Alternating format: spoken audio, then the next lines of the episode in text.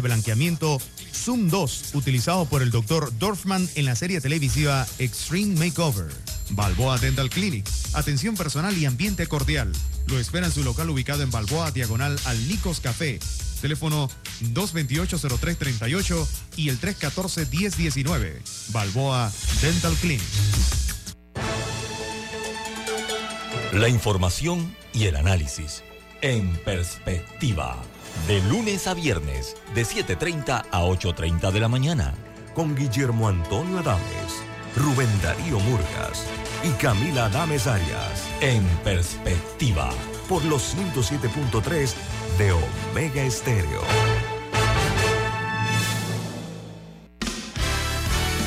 La mejor franja informativa matutina inicia a partir de este momento con un análisis completo del acontecer nacional e internacional.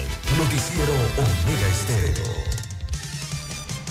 Omega Estéreo Noticias.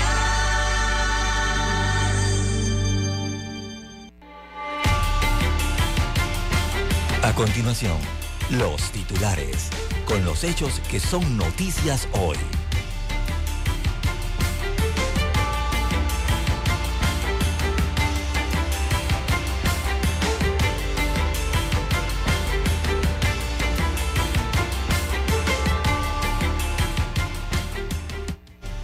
Decisiones sobre interconexión eléctrica las toma Panamá, dice la canciller Tehuaní. La canciller panameña Yanet Tehuaní calificó las declaraciones de su homólogo colombiano inamistosa y respetuosa y recordó al presidente colombiano que será Panamá quien tome sus decisiones basadas en el interés nacional al referirse a una posible interconexión eléctrica entre ambos países.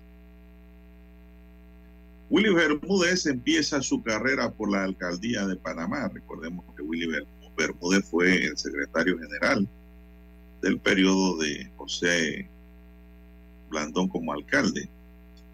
Es decir, tiene experiencia en la materia. Tres aprendidos y 21 vehículos decomisados en la operación Babilonia. Se debe saber quién financia al candidato para entender qué intereses lo respaldan, dice Harry. Blandón no descarta que Torrijos sea el candidato de la alianza con el PP. Todo es posible en política, decía el otro. También tenemos que la OMC pide a los países miembros aportar soluciones a los desafíos económicos que enfrenta el mundo. También para hoy, señoras y señores, Panamá e India hablan de realizar una alianza voluntaria, proyecto de Conato para salvar la caja de seguro social, sacarronchas. También para hoy, señoras y señores, más de 12 mil paquetes de droga incautados este año Así es, parte de los decomisos se realizaron en contenedores ubicados en los puertos del Atlántico y Pacífico. Toda esa droga viene de Colombia. Mujer que iba como pasajera en taxi murió tras colisión. También les cayó el satélite a la Pachenés y un pastor tras las rejas también un recolector de lata halló a Malacucio con cinco disparos. Para hoy también tenemos que muere una pasajera de un taxi en choque frontal en la vía Fernández de Córdoba.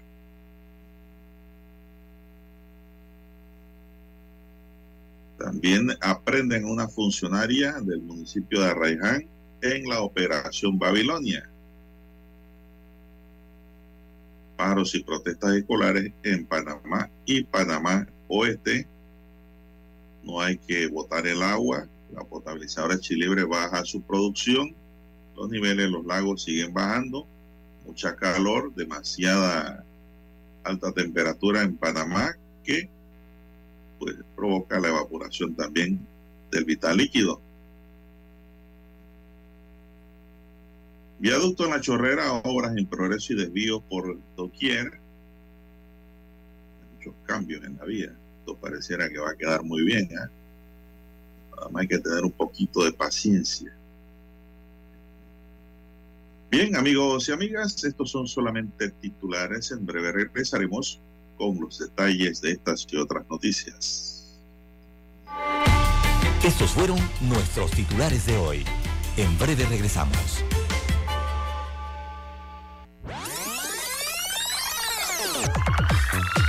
Omega Stereo tiene una nueva app. Descárgala en Play Store y App Store totalmente gratis. Escucha Omega Stereo las 24 horas donde estés con nuestra nueva app.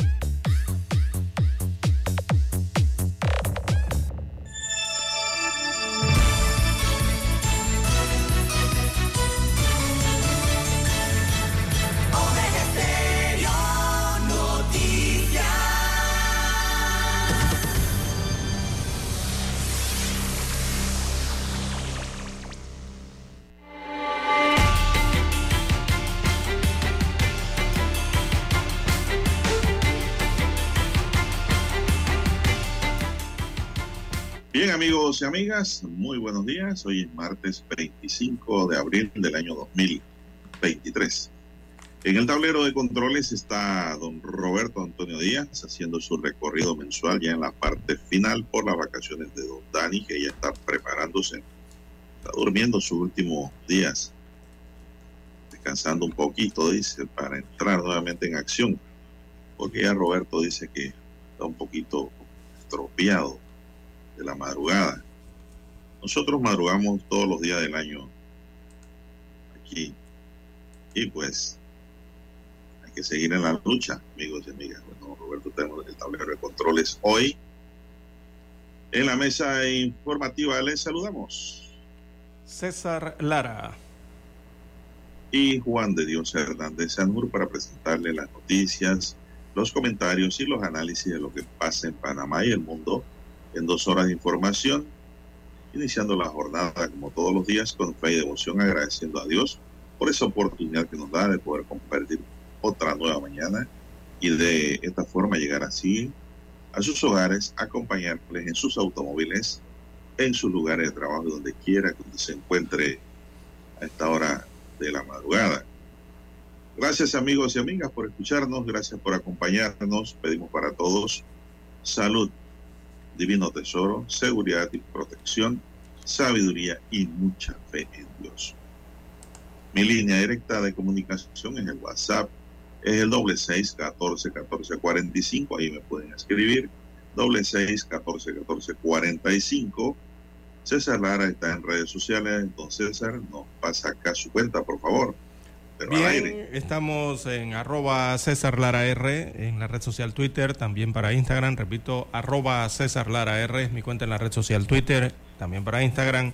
Ahí puede enviar sus mensajes, sus comentarios, denuncias, fotodenuncias, videodenuncias, el reporte del tráfico, todos esos incidentes o los ya accidentes, bueno, lo que usted se encuentre sobre la vía, ¿no es verdad? Cualquier hecho sobre la vía. Usted puede enviar la información allí, que precisamente le sirve de información para tomar mejores decisiones al resto de los conductores. Buenos días, eh, don Roberto Antonio Díaz, en la técnica, ahí en los control maestro.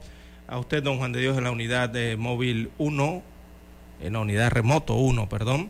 Eh, y a todos los amigos oyentes a nivel de la República de Panamá, las provincias, las comarcas, el área marítima donde llega la señal de Omega Estéreo. Dos señales cubren todo el país. También los que ya nos sintonizan en omegaestereo.com, cobertura a nivel mundial, los que ya tienen la aplicación de Omega Stereo, el apps, te lo puede descargar para su dispositivo móvil o su celular, tenerlo allí, ¿no? Para escuchar Omega Stereo a través de su celular. También eh, los buenos días a los amigos oyentes que ya nos sintonizan en el canal 856 de Tigo, televisión pagada por cable a nivel nacional. Eh, y los que nos sintonizan a través de Tuning Radio. Buenos días a todos. ¿Cómo amanece usted, don Juan de Dios, para este martes 25 de abril? Bueno, bien, bien, gracias. Pero usted esté bien también, ¿verdad? Pero usted esté bien también. Muy bien, sí. Igual que don Roberto. Bueno, César, vamos a iniciar de inmediato. Hay muchas noticias que comentar hoy. El bajo caudal en diferentes ríos del país, en lo que se encuentran las tomas de agua cruda de potabilizadoras, está afectando la producción de agua potable debido a la temporada seca. Como esta problemática también está afectando el agua de la abuela ubicado en la ciudad capital, el IDAN ha dado a conocer que la potabilizadora Federico Conte Guardia disminuirá su producción de agua potable. Imagínense que si ahora mismo no hay presión alta, ¿cómo quedaremos? Esta medida afectará principalmente a los clientes del IDAN que residen en puntos altos y alejados de la ciudad capital, así como también en los distritos de San Miguelito. De igual forma, el resto de los clientes de la entidad en Ciudad Capital también se verán afectados, aunque un menor, en una menor medida, ya que los mismos reciben el suministro de este vital líquido a través de esta potabilizadora que se ubica en el corregimiento Chilibre, en el sector norte de la ciudad capital. Según el reciente pronóstico del Instituto de Meteorología e Hidrología de Panamá, se espera que la temporada lluviosa inicie entre finales del mes, de este mes e inicios del próximo. El IDAN hace un llamado a la población en general para que hagan uso racional del agua, evitando el despilfarro en actividades como lavado de vehículos y riego de plantas. Que le digan esto a los lavautos, César, que es donde se pierde el agua de verdad. Sí, bueno, y también bastante en el, en el riego de los jardines, don Juan de Dios. Eh, son dos actividades que creo que pueden eh, esperar un poco más, por lo menos un día, dos días más eh, para tratar de ahorrar eh, agua potable, sobre todo ahora Ah, con los lavautos. Sí, los lavautos Los también. lavautos no pueden esperar. No pueden esperar. los lavautos trabajan y viven de eso. Lo que aquí no se ha hecho es lo que siempre se ha pedido, don César, que el agua sea reciclable. Por una parte. Pero de eso se ha venido hablando desde hace más de 20 años y no llegan esos sistemas a Panamá. Y no se toman acciones. También. Los sistemas están, lo único es que no toman la acción. No, Entonces- no han obligado a los lavautos a comprar esos equipos necesarios si quieren operar el servicio. Exactamente. Eso se puede hacer rapidito. Lo que pasa es que no toman la acción. Eh, las autoridades en este caso, ¿no? los niveles de las fuentes, don Juan de Dios, los ríos, eh, como toda temporada seca, tienen un momento en que bajan un poco. Estamos en ese momentum, ¿verdad?, del mes de abril, cuando se espera que eh, ya hayan llegado las lluvias. Bueno, las lluvias se van a retrasar un poco. Hay lluvias eh, para la región alta ¿no? de la provincia de Chiriquí. Las tierras altas, como las conocemos, ya ellos están prácticamente en temporada lluviosa desde hace algunas semanas. No así el resto del país. El resto del país todavía continúa en la temporada seca. eh, en, esa, en esa espera de la transición ¿no? entre una temporada y otra para llegar a la lluviosa.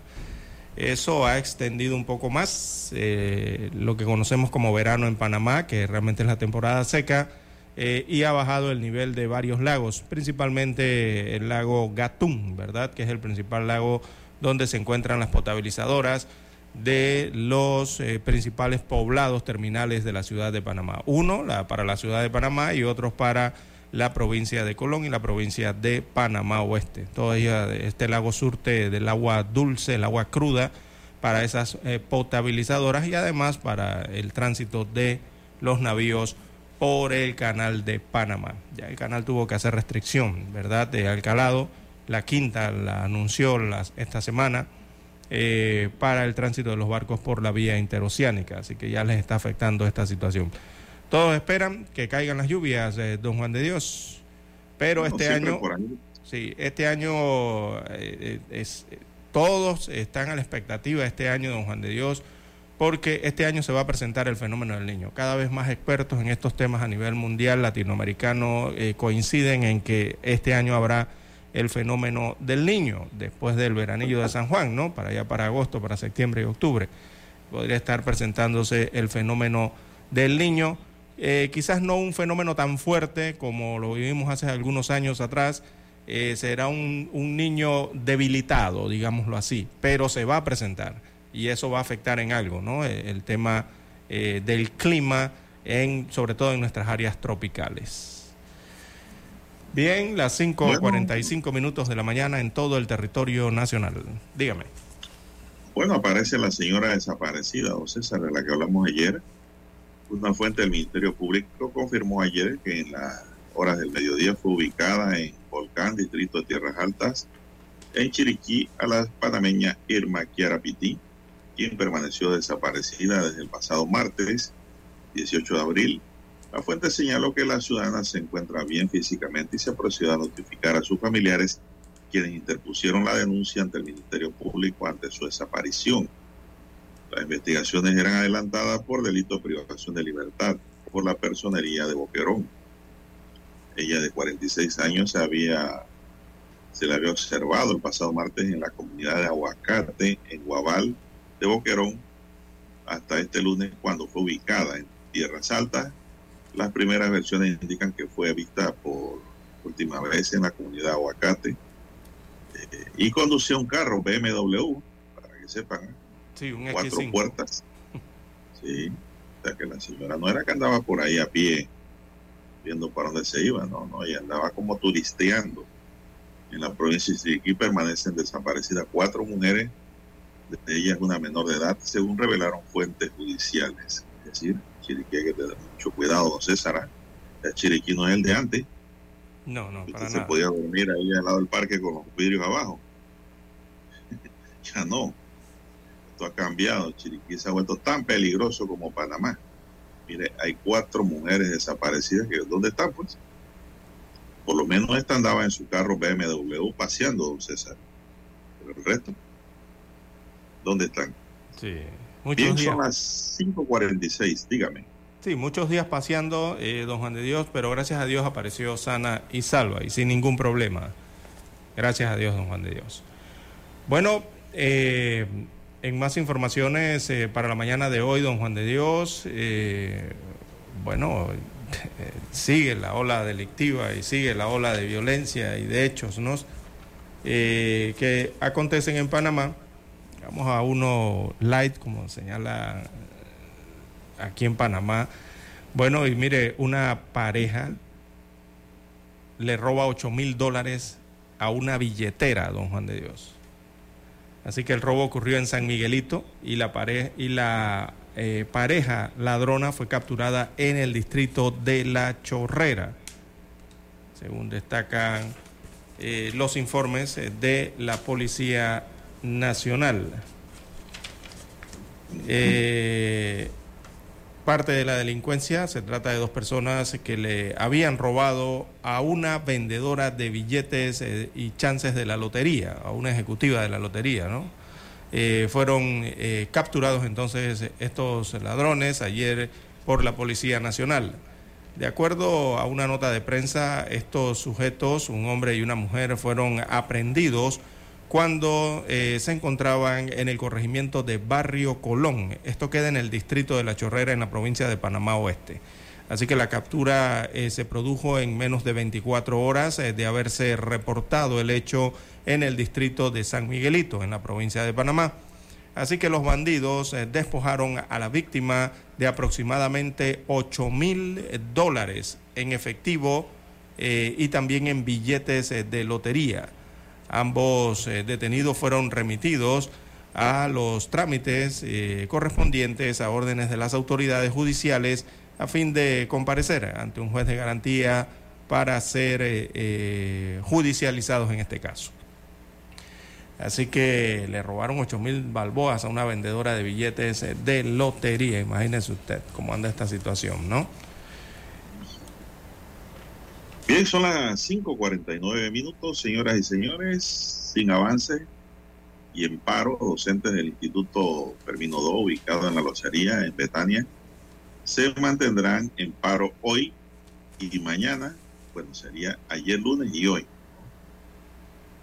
La- los educadores y padres de familia exigen la re- remoción de la junta, de la actual junta directiva de la Asociación de Padres de Familia, cuyo periodo de vigencia ya concluyó hace cuatro años. ¿Qué hacen allí? Denuncian que esta junta directiva no ha presentado un informe económico sobre gestión y ha tomado decisiones que perjudican a los estudiantes con relación a la suspensión de cobro de la cuota del seguro. Los educadores y padres de familia del Instituto Fermino II han agotado todas las instancias, inclusive la intervención del Ministerio de Educación, para que desconozcan a los miembros de la actual Junta Directiva de la Asociación de Padres de Familia y llamar a nuevas elecciones entre los delegados de 2023. Durante el fin de semana, personal de la Dirección Regional Educativa de Panamá Centro mantuvieron conversaciones sin éxito a fin de evitar la paralización de clases. Personal de la Defensoría del Pueblo también media en el conflicto escolar. Hoy martes los docentes tomarán la decisión de continuar o no con este paro. Así que pues eh, la situación está tensa allí, amigos y amigas, en el Instituto Fermino II. Bueno, van a tener que hacer la justicia ordinaria, la justicia civil para que esto eh, termine, si es que no quieren escoger nuevos directivos. Esa es la vía que le quieran a que un juez decida sobre esa situación y hay caminos para llegar allá. Son las 5.51 minutos, amigos y amigas, en su noticiero Omega Estéreo, el primero con las últimas. ¿Qué más ¿Por qué siempre hay tanto problema con las, las asociaciones de padres de familia, eh, sobre todo de, de, los centros educativos, don Juan de Dios? Eh, no hay una semana, no hay un mes, no hay un año lectivo en que no escuchemos eh, de noticias relacionadas con las asociaciones de padres de familia que sean polémicas, que sean de algún tipo de problema algún tipo de situación eh, eh, económica que tienen que ver con estas asociaciones, cuando deberían ser asociaciones de padres eh, y de, familia, ¿no? de alumnos, que lo que deberían aportar es ventajas, ¿verdad? a las familias que tienen a sus hijos en X centro educativo. Entonces, se supone que estos grupos o estas asociaciones de padres de familia Don Juan de Dios, digo, para participar eh, los padres de familia, ¿verdad? En la toma de las decisiones del proceso educativo y, en otras actividades que se desarrollan en las escuelas, en los colegios, eh, en, en, los centros educativos del país, sean públicos o sean privados. Pero siempre, don Juan de Dios, oiga, resultan en problemas. ¿Usted no se ha dado cuenta de esto?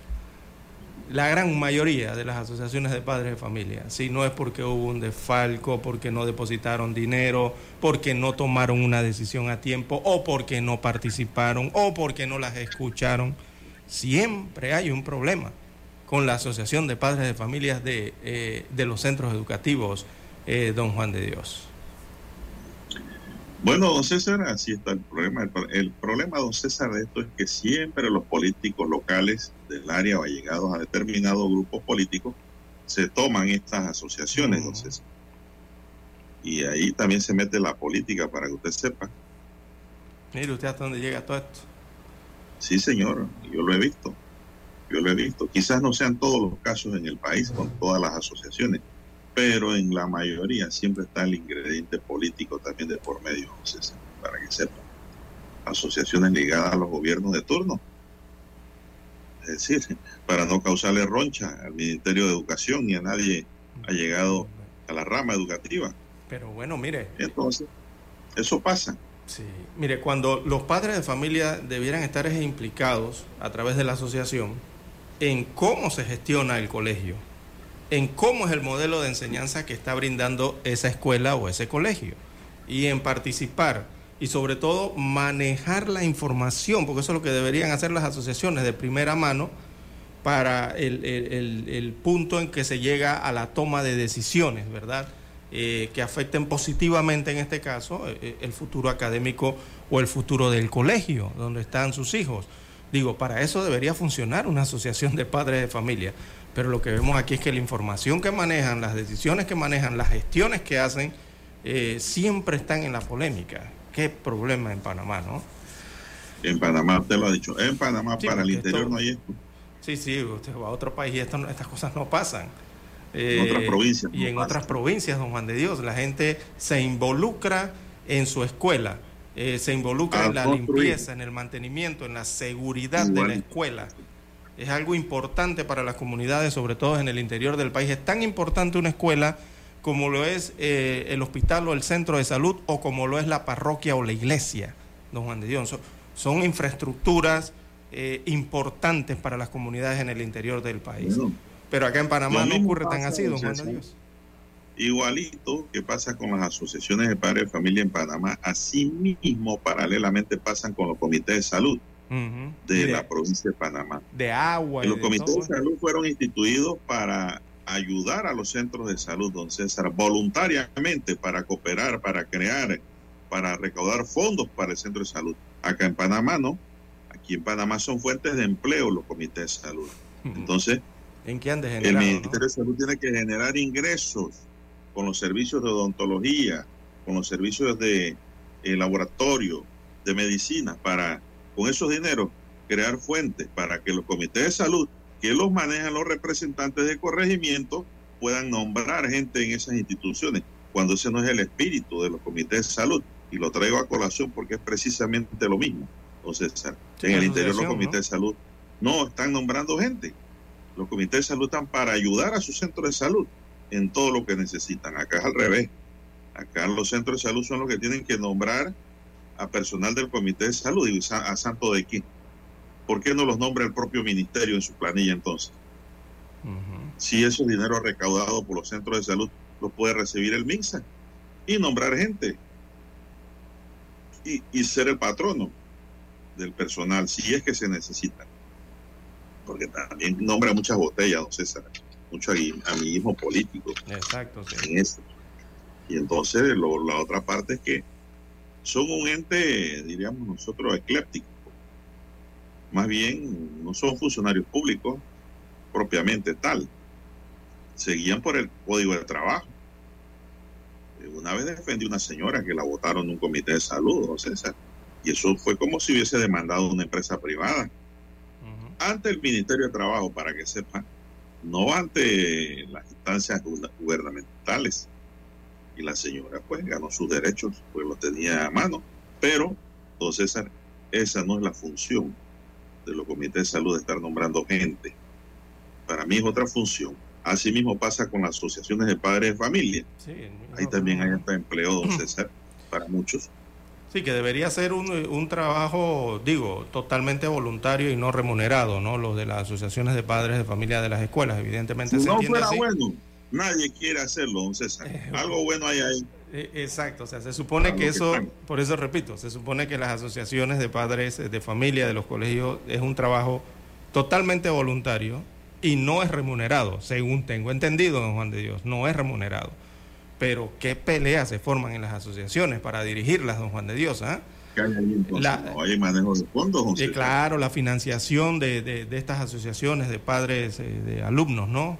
Eh, es, lo que allí salta a la vista inmediatamente. Bueno, hay que involucrarse más en los padres de familia en conocer la información, en conocer los proyectos y en conocer cómo funciona y cuál es la, precisamente eso, ¿no? La función de la Asociación de Padres de Familia eh, dentro de, lo que uno puede determinar como un consejo escolar, ¿no? en que está el director, estén los representantes de los padres de familia, incluso los representantes de los propios estudiantes, otros actores de la comunidad, eh, para mejorar eh, lo que es la, vida escolar en, en, X, en X punto o X colegio. ¿no? Eso es lo que hay que hacer. Pero bueno, ocurren situaciones y ocurren situaciones. Bien, las 5.59 minutos eh, de la mañana en todo el territorio nacional, don Roberto Antonio Díaz Cañate eh, nos indica que hay que escuchar el himno nacional. Noticiero Omega Estéreo.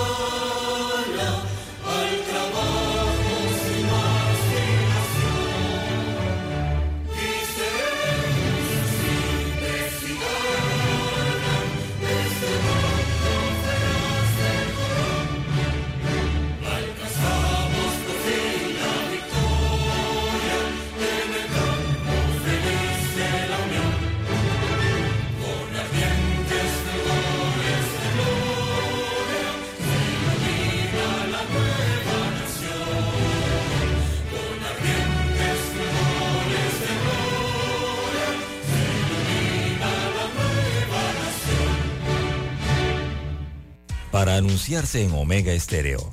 Marque el 269-2237. Con mucho gusto le brindaremos una atención profesional y personalizada. Su publicidad en Omega Estéreo. La escucharán de costa a costa y frontera a frontera. Contáctenos 269-2237. Gracias.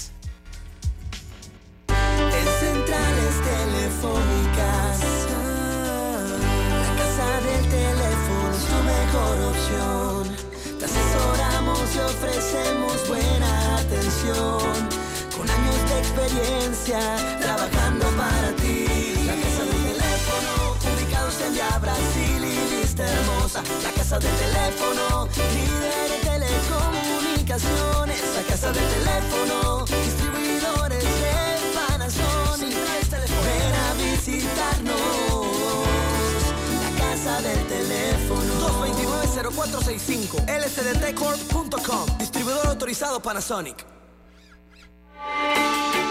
Noticiero Omega Estéreo.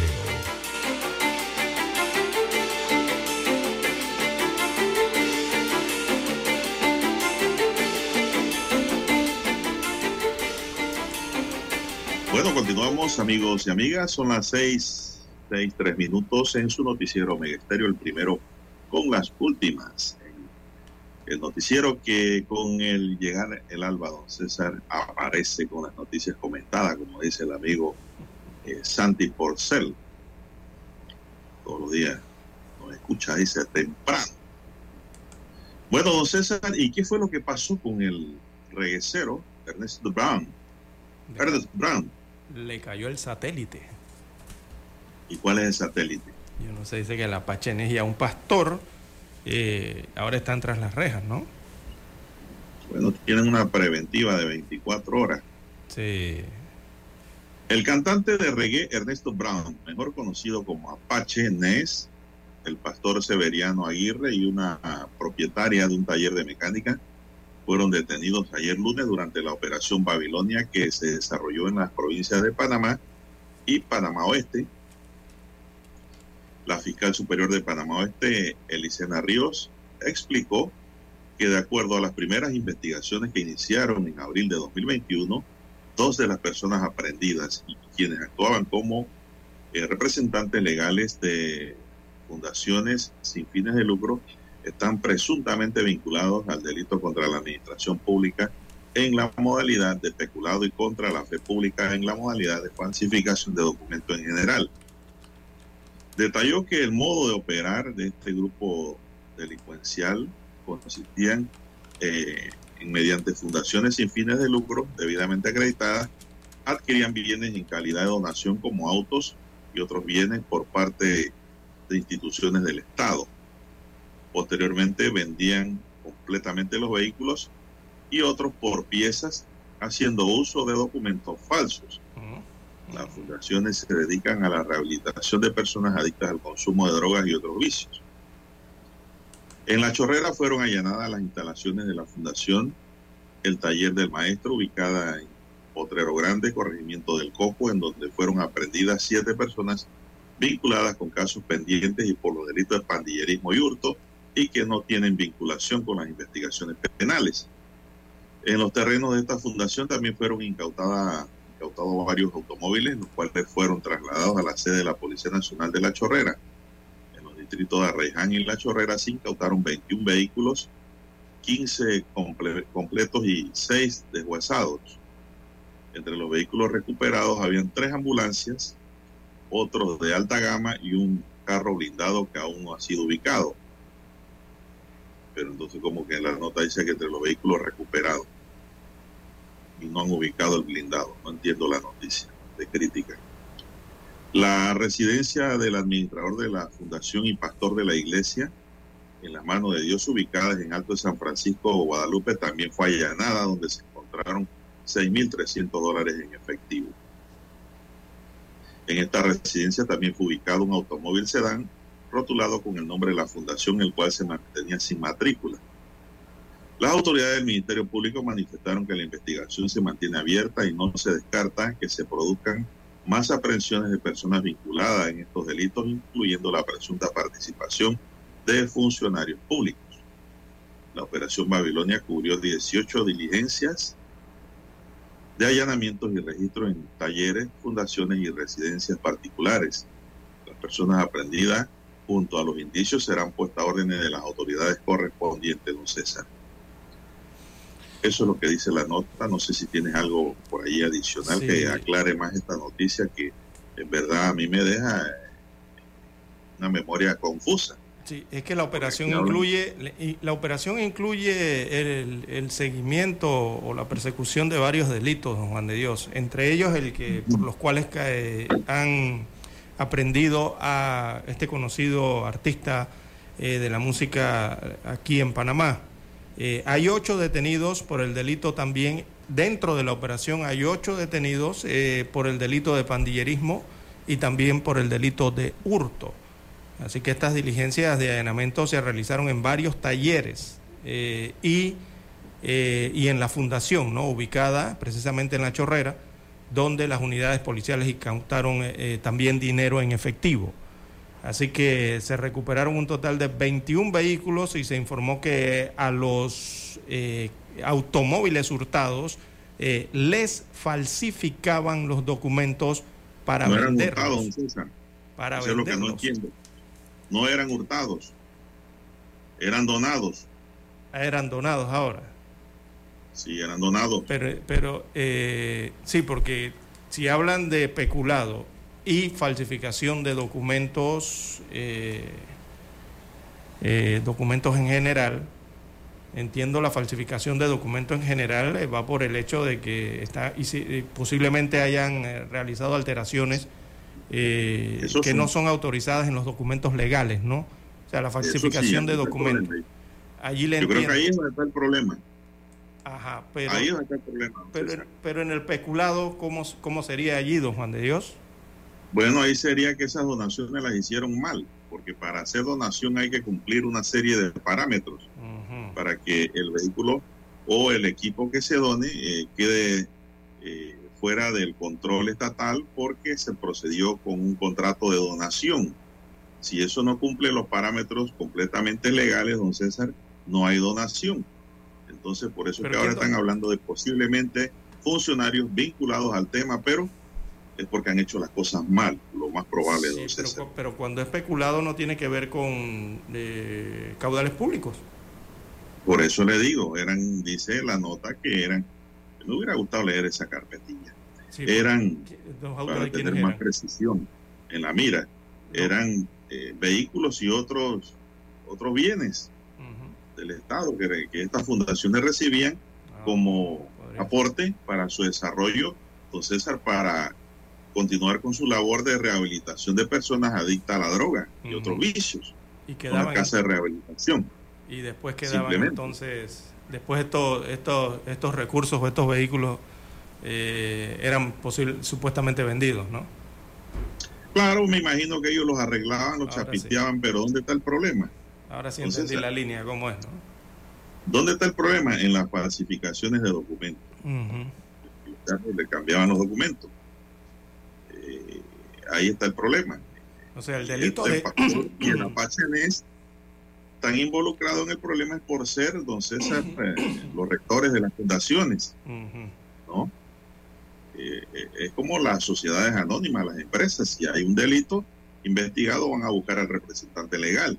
¿Y quiénes eran los representantes legales? El Apache NES, que es ingeniero, don César, para que sepan, no crea que él es reguecero. Él es ingeniero de cuencas y trabajaba en mi ambiente, hasta ahora que ha sido detenido.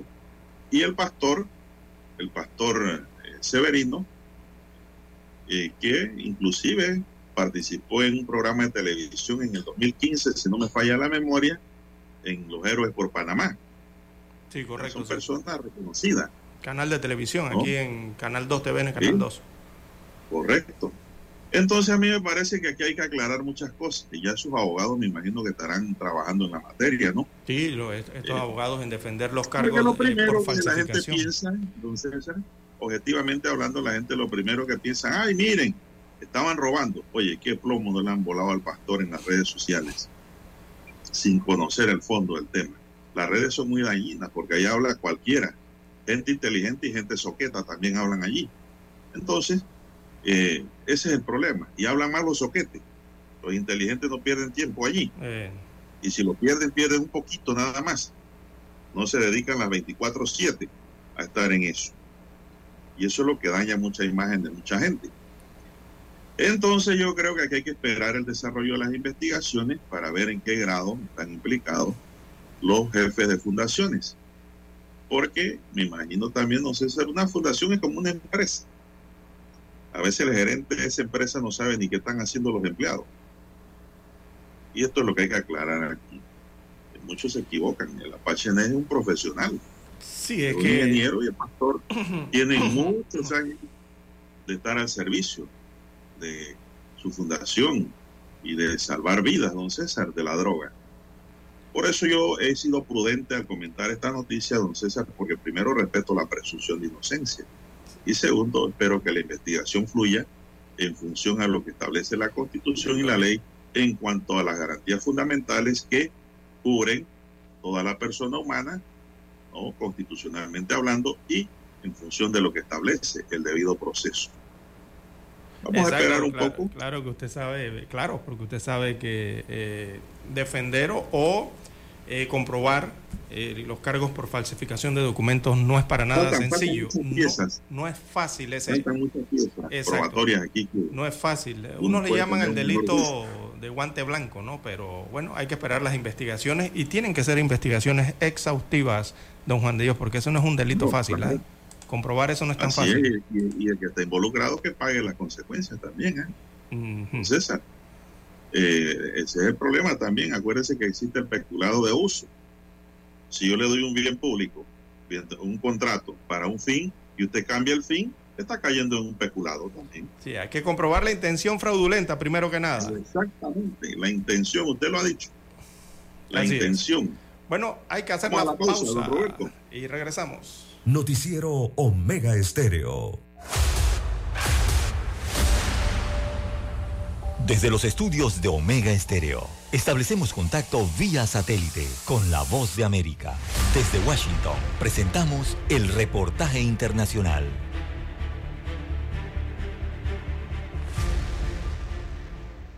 Se está forjando una nueva guerra, esta vez en Sudán, en el África septentrional, y frente a las sospechas de una inminente escalada de las tensiones entre dos generales rivales del país, un enfrentamiento que elevaría la situación a una contienda militar total, Estados Unidos decidió evacuar a sus diplomáticos y cerró de forma temporal su embajada en Khartoum, la capital de Sudán. Sin embargo, y pese a los esfuerzos desde la administración Biden, aseguraron que miles de estadounidenses continúan atrapados en el país y piden que continúen refugiándose y monitoreando los mensajes oficiales que llegan desde la administración Biden. El coronel retirado Steve Ganyard comentó la situación en entrevista con la cadena de noticias ABC. El Pentágono dijo durante la noche que tal vez podrían pensar en establecer un corredor seguro entre Jartum y Port Sudán y que presumiblemente el uso de drones permitiría a la Marina de los Estados Unidos sacar a la gente por mar. Siguiendo el ejemplo de Washington, en las últimas horas la comunidad internacional ha intensificado de forma abrupta las operaciones de evacuación y ya han sido evacuados más de un millar de ciudadanos de la Unión Europea. El gobierno de España ha notificado la salida de españoles residentes en Sudán, una misión que también incluyó el traslado de ciudadanos de Argentina, Colombia, México y Venezuela, entre otros. En tanto, el caos y la incertidumbre se apoderan de cientos de miles de sudaneses quienes buscan formas de escapar y ante la falta de oportunidades se arriesgan a realizar el largo y peligroso viaje hacia la frontera norte con Egipto. Expertos en relaciones internacionales aseguran que la comunidad internacional no debe desviar su atención y negociar urgentemente un alto el fuego por el bien del pueblo sudanés, aseguró la analista Rebecca Hamilton en entrevista con La Voz de América. Lo que Sudán realmente necesita, lo que el pueblo sudanés nos ha estado diciendo durante mucho tiempo, es un proceso de paz verdaderamente inclusivo que va a ser difícil y complicado y llevará mucho tiempo, pero vale la pena luchar para llegar a una democracia sostenible. En tanto, desde el Vaticano, el Papa Francisco se hizo eco de la situación y pidió oraciones por el pueblo sudanés y además hizo un llamado al fin de la violencia y la reanudación del diálogo. Judith Martín Rodríguez, Voz de América. Escucharon vía satélite desde Washington el reportaje internacional. Noticiero Omega Estéreo.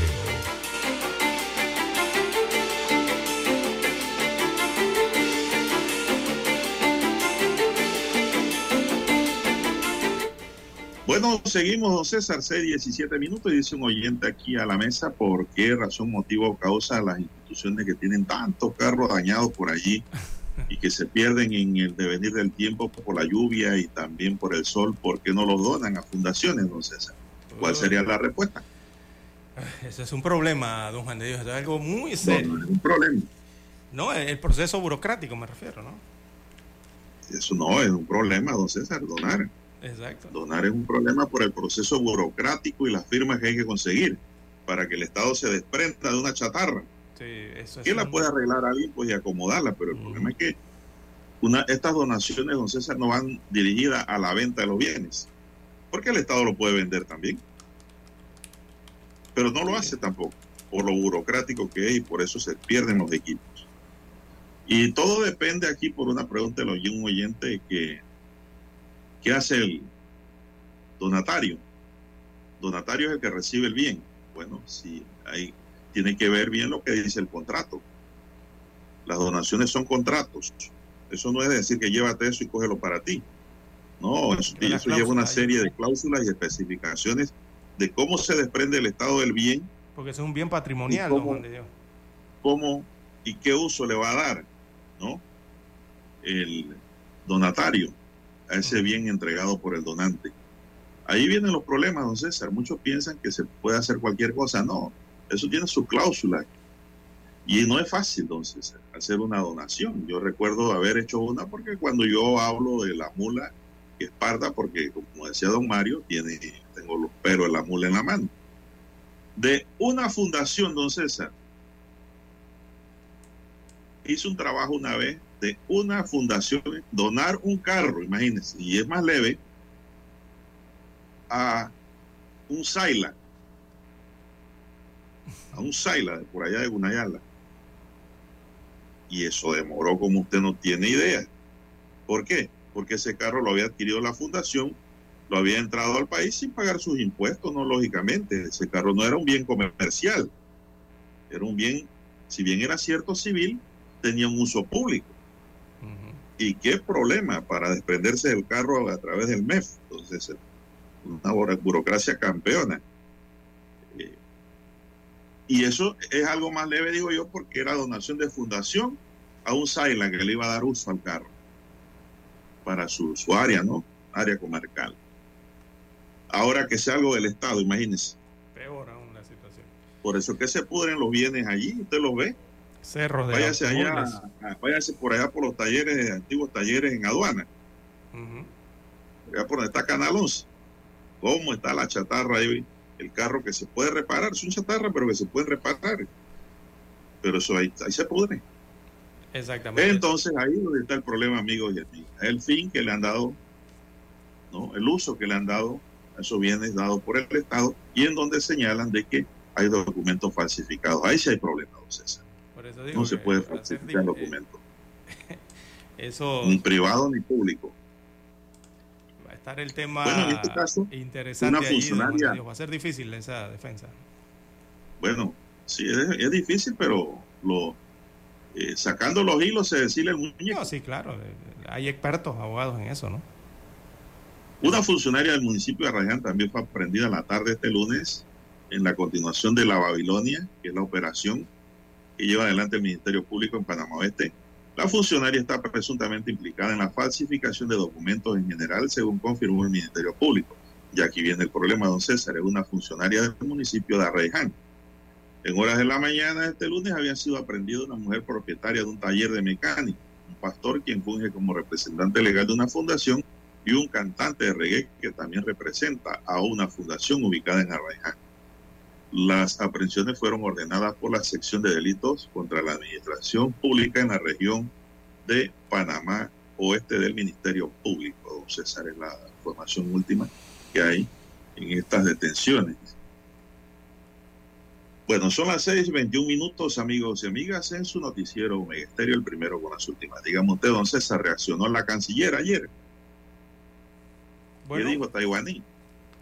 Bueno, primero que nada, don Juan de Dios, eh, en cuanto eh, han, ha calificado irrespetuoso ¿no? al canciller colombiano, que llama departamento a Panamá.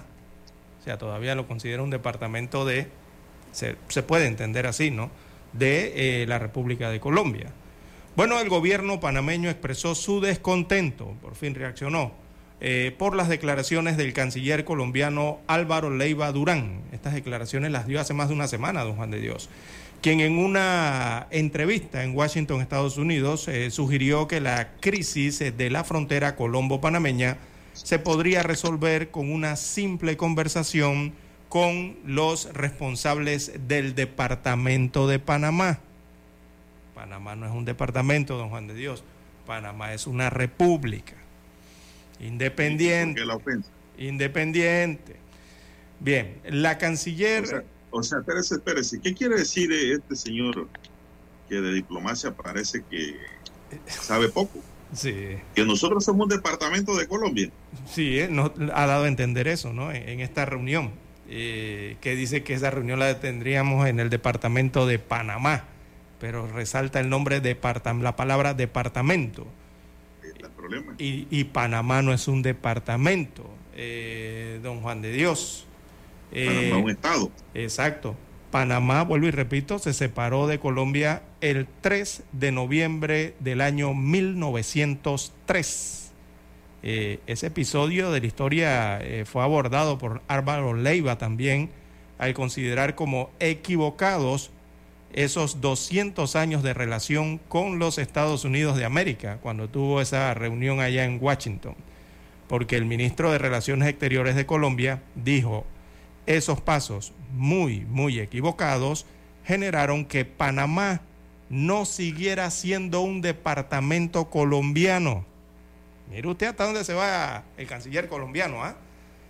Y, le voy a citar más, porque los diarios aquí en Panamá no han citado mucho. Le voy a citar las palabras del canciller. Ayer las busqué, las declaraciones y el discurso. Abro comillas, le cito. Por momentos, esos 200 años habrían sido muy, muy equivocados y que prueba de ello era que la charla de ese día martes en Washington, eh, de no haber sido así, la estarían teniendo en el departamento de Panamá. Así dijo en Washington el canciller eh, colombiano. Vamos a seguir con la nota aquí en Panamá. La canciller Yanaina Tiwaini Mencomo eh, calificó las declaraciones como irrespetuosas, eso lo dijimos ayer aquí en la estación Don Juan de Dios, y poco amistosas eh, y atrevidas, lo hubiera agregado yo y señaló que Panamá ya presentó una queja formal ante Colombia. Era lo que hablábamos de la nota. Eh, la canciller Tiguaini también destacó que Panamá es un país soberano e independiente desde 1903 y que no tiene ninguna presencia de tipo colonial en su territorio. Además, e, esta colonial, eh, eh, esto ya es refiriéndose a lo que dijo el presidente de Colombia, en su reunión el pasado fin de semana en Washington cuando eh, sostuvo reunión con el presidente Joe Biden. Está bien en ese sentido. Además, subrayó la canciller panameña que cualquier decisión sobre una posible interconexión eléctrica internacional se basará estrictamente en los intereses de Panamá. Es que eso es lo que debe ser. Las declaraciones eh, del canciller eh, colombiano Leiva Durán provocaron una reacción negativa en Panamá, lo que demuestra la importancia de mantener una buena relación entre los países vecinos y la necesidad de respetar la soberanía y la independencia de cada país. Esperamos que las relaciones diplomáticas entre Colombia y Panamá se fortalezcan en el futuro y se basen en el diálogo y la, cooperación eh, mutua. Destaca lo que señaló ayer la ministra de Relaciones Exteriores de Panamá, calificando de irrespetuosas eh, las eh, declaraciones, primero, del ministro de Relaciones Exteriores de Colombia y también rozó, eh, ¿verdad?, las palabras que dijo o, la acción que se registró entre la reunión entre el presidente de Colombia, Alba, eh, perdón, eh, Gustavo Petro y el presidente de los Estados Unidos de América, Joe Biden, en el que el presidente sudamericano eh, le pedía al presidente norteamericano la línea eléctrica para interconectar ambos hemisferios, ¿no? a través de la selva del Darién. Así que así fue la reacción entonces por parte de eh, la Cancillería panameña. Eh, se tardaron bastante, don Juan de Dios, ¿ah? porque esas declaraciones del canciller eh, colombiano fueron hace más de una semana y las del presidente colombiano fueron el día, si mal no recuerdo, el viernes o el sábado de la semana pasada. pero bueno, por lo menos reaccionaron don Juan de Dios y eh, eh, oiga, aquí hay que recordar de historia, don Juan de Dios. Yo creo que las nuevas generaciones a veces se les olvida un poco, o si es que recuerdan esto, o si es que se lo dieron en las escuelas. Yo creo que a veces lo pasan de alto, o, no lo recuerdan, o no lo relacionan. Eh, Panamá se separó de Colombia. ¿Y por qué Panamá se separó de Colombia? Por ser un departamento en aquellos años, recordemos, estaba en completo abandono social. Esas fueron las causas de que Panamá se separara de Colombia. Eh, estaba en abandono político, estaba en abandono administrativo por parte de Bogotá en aquellos años. Y eso fueron parte de las consecuencias eh, que llevaron entonces finalmente a la separación eh, de ese país. Y, y, la gota, recordemos que derrama el vaso y que molestó en aquel momento a los Estados Unidos de América recordemos, fue el, rechazo del tratado eh, ¿no? por parte del Senado colombiano y otros tratados que en ese tiempo también, eh, o para esos años, se estaban discutiendo y que versaban sobre Panamá, porque se quería hacer un canal interoceánico, ya sea a través de Francia, perdón, a través de los franceses y después a través de los eh, norteamericanos. Así que, oiga, Panamá es una república independiente y no se puede estar refiriéndose a nuestra república de esa forma en que lo hizo el canciller colombiano, primero que nada, muy irrespetuoso, y segundo, el atrevimiento que hizo el presidente de Colombia, Álvaro Uribe, en esa reunión en los Estados Unidos de América. Bien, las 6.29 minutos de la mañana en todo el territorio nacional. Bueno, don Roberto dice que tenemos que hacer la pausa para escuchar los periódicos. Adelante. Noticiero Omega Estéreo. Para anunciarse en Omega Estéreo, marque el 269-2237. Con mucho gusto le brindaremos una atención profesional y personalizada. Su publicidad en Omega Estéreo. La escucharán de costa a costa y frontera a frontera. Contáctenos 269-2237. Gracias. La información y el análisis en perspectiva. De lunes a viernes, de 7.30 a 8.30 de la mañana. Con Guillermo Antonio Adames, Rubén Darío Murgas y Camila Adames Arias. En perspectiva. Por los 107.3 de Omega Estéreo.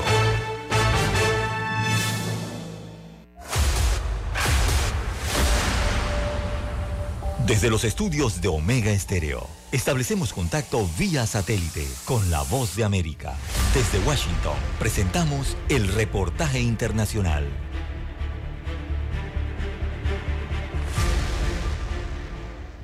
El presidente francés Emmanuel Macron sigue sintiendo los efectos de su viaje a Beijing, donde fue en busca de la ayuda de China para poner fin a la invasión rusa de Ucrania.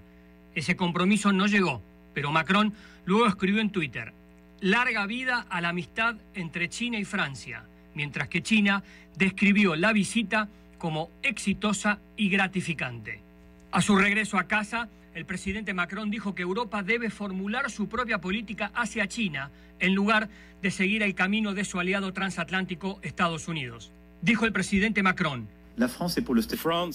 Francia está a favor del statu quo en Taiwán y apoya la política de una única China y la búsqueda por una solución pacífica de la situación. Esta es, además, la posición de los europeos y es una posición que siempre ha sido compatible con el rol de aliado. Esos comentarios provocaron una reacción violenta, especialmente en Europa del Este. El momento de Macron fue imprudente, dijo el ex embajador francés en Estados Unidos, Gerard Arnaud, que ahora está con el Centro Europeo del Consejo del Atlántico. En este momento estamos todos juntos y unidos detrás de los estadounidenses, luchando la agresión rusa en Ucrania y entiendo que para muchos de nuestros socios no es el momento adecuado para plantear francamente el tema de nuestra alianza transatlántica. Los críticos dicen que los comentarios de Macron corren el riesgo de socavar esa alianza y de una tormenta diplomática. Es por eso que una delegación del Parlamento francés visitó Taiwán la semana pasada para tranquilizar los ánimos y ratificar el apoyo francés. Las elecciones estadounidenses del 2024 podrían ver a un presidente menos interesado que Joe Biden en defender Europa, una posibilidad de la que Gerard Arod dijo. Creo que se reabrirá el debate por la fuerza. Los europeos que quieren dormir bajo la bandera estadounidense serán obligados a despertar. Mientras tanto, los analistas dicen que la llamada Alianza AUKUS de Gran Bretaña con Australia y Estados Unidos probablemente arrastraría a Londres a cualquier confrontación en el Indo-Pacífico. Gustavo Cherkis, Voz de América, Washington, D.C. Escucharon vía satélite desde Washington el reportaje internacional. Noticiero Omega Estéreo. Las noticias impresas en tinta sobre papel. Con ustedes. Escuchando el periódico. Los titulares de las primeras planas de los diarios estándares de circulación en Panamá.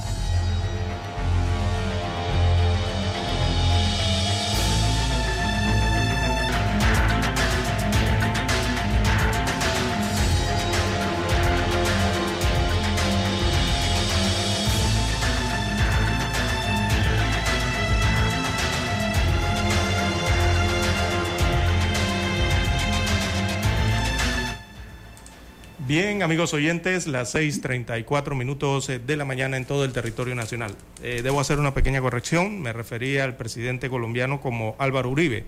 Álvaro Uribe es expresidente colombiano. Me refería yo al actual presidente, eh, Gustavo Petro, es el nombre correcto. Así que la corrección la hacemos instantánea. Bien, pasamos a los periódicos ahora. el diario La Prensa titula para este martes 25 de abril. Antay multa al diario La Prensa por usar foto de Robinson, ¿sí? Del diputado Benicio Robinson. Así que según la Antay, eh, Benicio Robinson no dio su consentimiento inequívoco, expreso e informado para publicar una fotografía suya en la investigación Ruta de los Cupos eh, llega hasta Benicio Robinson. Así era el titular del reportaje. Bien, la entidad eh, determinó que las bases eh, de datos de la Autoridad del Tránsito y Transporte Terrestre, que contiene la información sobre quiénes son los dueños de los cupos eh, de transporte público, no son de interés público. Imagínese usted. La Dirección de Protección de Datos del ANTAI, a cargo de Yelenis Ortiz de Mariscal, multó al diario La Prensa con 5 mil dólares por poner en riesgo grave, según Lantay, los datos de Robinson. Bien, en más títulos eh, para la mañana de hoy, derroche de dinero, un desafío en esta campaña. Se refieren a las primarias del Partido Revolucionario Democrático PRD. Así que los seguidores eh, del diputado de San Miguelito, Raúl Pineda, exhibieron este fin de semana una flota de vehículos rotulados con propaganda electoral del dirigente Partido Revolucionario eh, Democrático. Este hecho puso sobre el tapete los topes de financiamiento privado para gastos de campaña, uno de los asuntos que no logró consenso en los debates para reformar la ley electoral. Todo está a ritmo de campaña. También aumento de los casos de tuberculosis, otro retroceso. Esto en el tema de la salud pública en el país. Así que los casos de tuberculosis en Panamá y el mundo están en aumento, lo que representa un retroceso en el control de la enfermedad y aleja el objetivo de poner fin a la enfermedad. El año pasado se dieron en el país 244 casos más que los reportados en el año 2021, cuando la cifra era de 1.440 casos, o sea que superaron los 1.600. Bien, eh, hay que tener cuidado con esto, ¿no? Y la pandemia me parece que agravó un poco más la situación con esta enfermedad.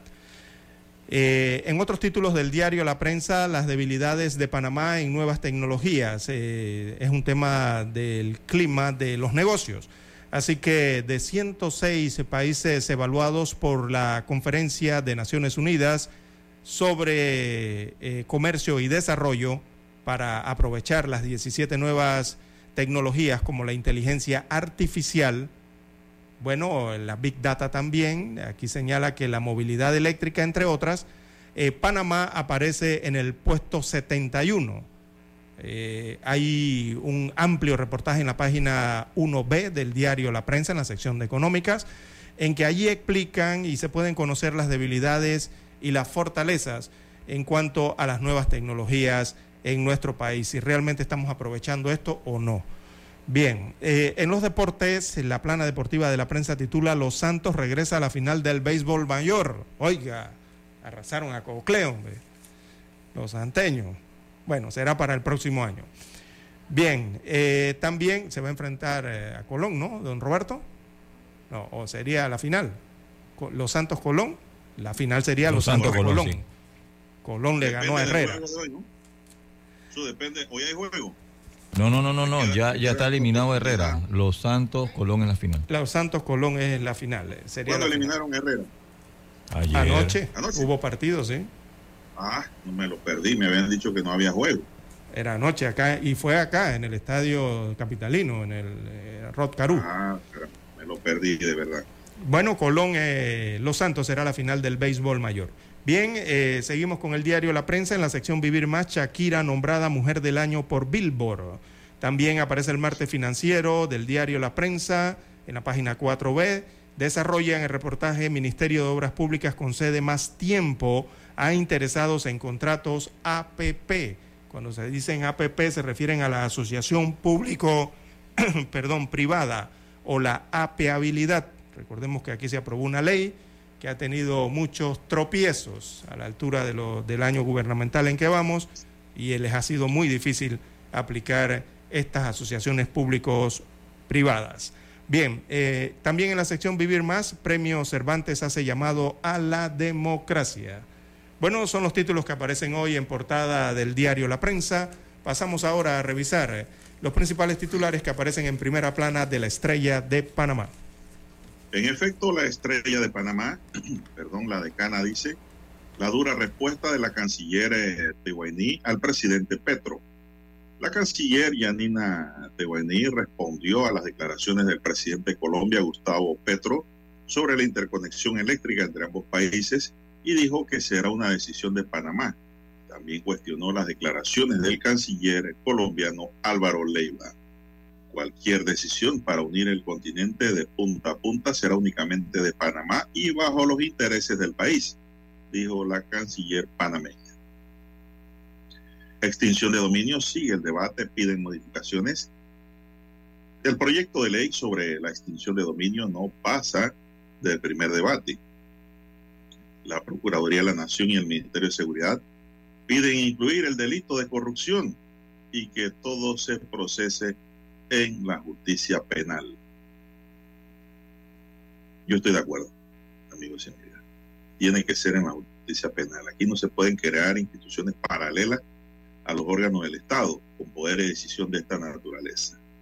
Y el delito de corrupción no debe escapar a la extinción de dominio. No debe escapar. Es el vaso, el, como quien dice, el vaso comunicante entre los delitos comunes y el funcionario público. Valga la redundancia, porque así lo dice la Constitución. pero debe hablarse del servidor público. Abogan por un multilateralismo más transparente y de mayor acceso en economía. Bermúdez oficializa aspiración a la alcaldía de Panamá y Blandón habla de alianza. Y me parece que dice que no descartan a Martín Torrijos de encabezar esa alianza. Cuidadito, pues se forma allí lo inesperado.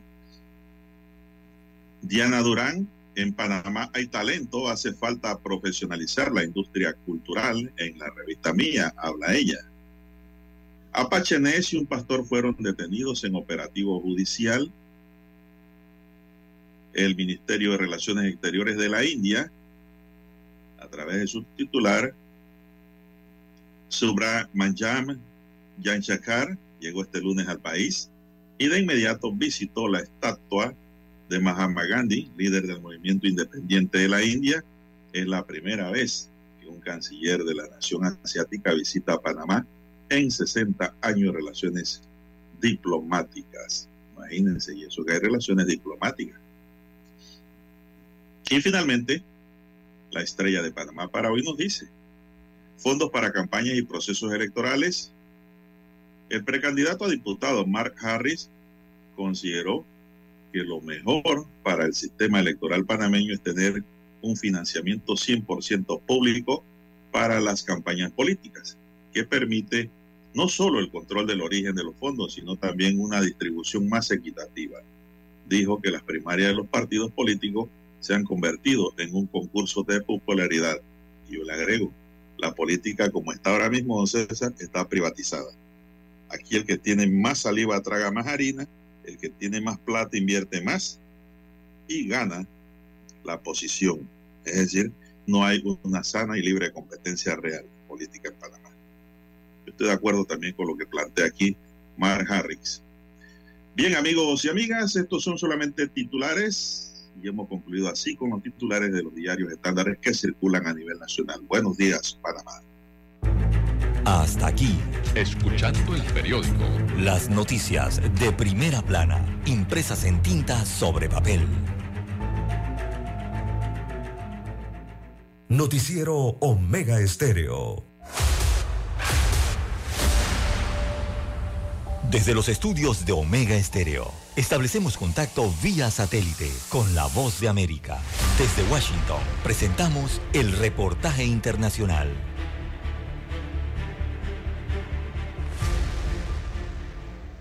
Mucho se ha hablado del calentamiento global, su impacto en la naturaleza y la vida de las personas, una situación que puede estar lejos del discurso de los científicos para convertirse en realidad de muchos estadounidenses que aseguran haber experimentado recientemente un evento extremo de la naturaleza relacionado directamente con el cambio climático. Una información corroborada por una encuesta del Centro Nacional de Investigación de Opinión de los Estados Unidos, NORC, y la agencia de noticias de Associated Press. En general, 8 de cada 10 adultos estadounidenses dice que en los últimos 5 años han sentido personalmente los efectos del clima extremo, altas temperaturas que generan poderosos incendios, lluvias e inundaciones y devastadores tornados son algunos de los eventos descritos en la encuesta. El 54% del público en general dice que el 54% del público en general dice que lo que ha experimentado es debido al cambio climático.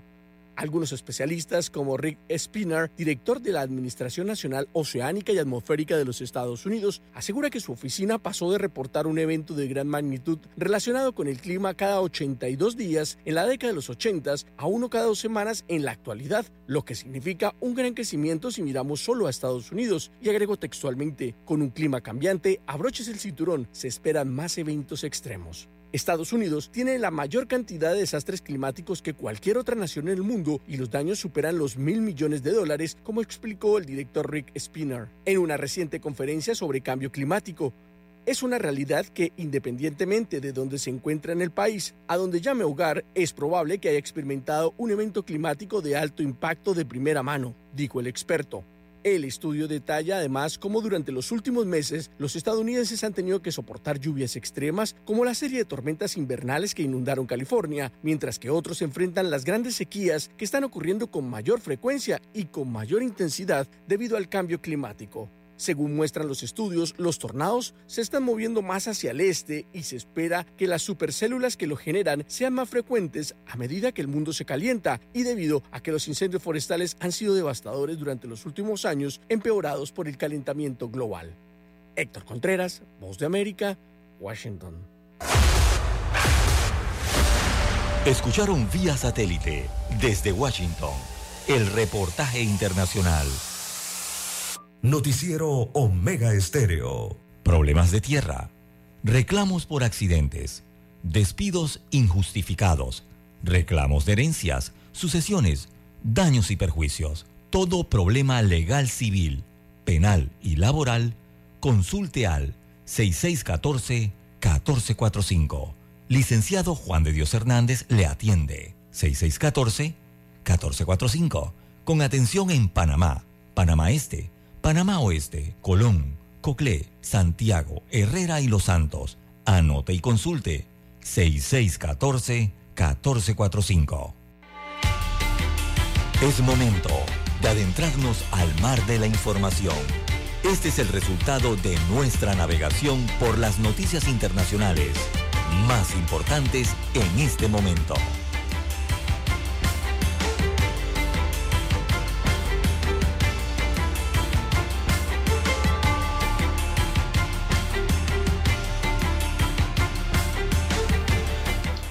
Bueno, César, y entrando al plano internacional, tenemos que el Ministerio de Justicia de Rusia aseguró hoy que prohibirá el cambio de sexo en los documentos de identidad y otros certificados oficiales con el fin de defender los valores familiares tradicionales.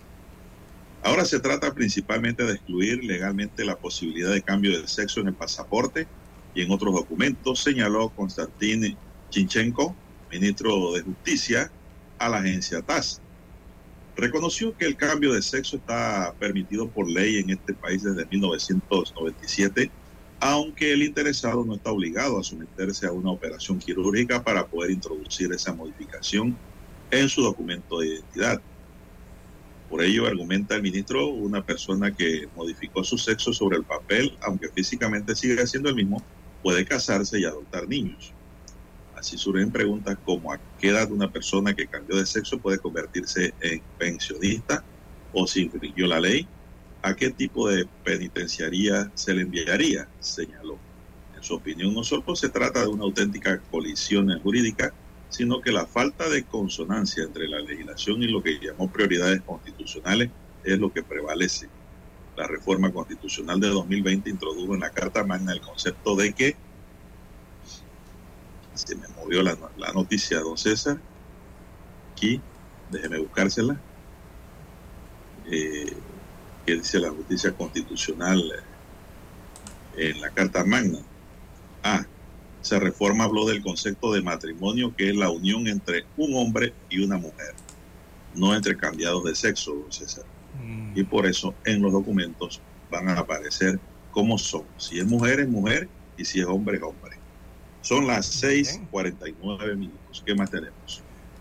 Bien, don Juan de Dios, en más informaciones internacionales para la mañana de hoy, eh, el presentador eh, Trocker Carlson deja Fox News tras acuerdo que logró la cadena televisiva norteamericana eh, por demanda de difamación, don Juan de Dios. Muy conocido este periodista, este presentador, uno de los presentadores estrellas del canal Fox News, Trocker Carlson, deja entonces la influyente cadena de televisión anunció el medio conservador este lunes, días después de que llegara un acuerdo judicial por 787,5 millones de dólares debido a un caso de difamación. Abro comillas, le cito a la cadena televisiva norteamericana, Fox News Media y Trocker Carlson eh, acordaron separar sus caminos. Le agradecemos su servicio a la cadena como presentador y antes como colaborador, cierro comillas, dijo Fox News en un comunicado. Así que Carlson era la personalidad eh, más conocida entre los presentadores de Fox y conducía un popular programa nocturno en horario de máxima audiencia, atrayendo a un público muy leal entre los televidentes de la derecha del espectro político en los Estados Unidos eh, de América. Recordemos que figura clave en la política eh, republicana en ese país. A menudo Carlson entrevistó al expresidente Donald Trump y ha sido ampliamente criticado por su estilo agresivo, su supuesta falta de rigor periodístico y para sus mayores críticos por exhibir una retórica eh, considerada racista y llena de odio. Bueno, eh, se separa entonces Carlson de Fox News. Carlson tiene 53 años de edad eh, y él no reaccionó de inmediato a la declaración de Fox News. Las 6.52 minutos de la mañana en todo el territorio nacional.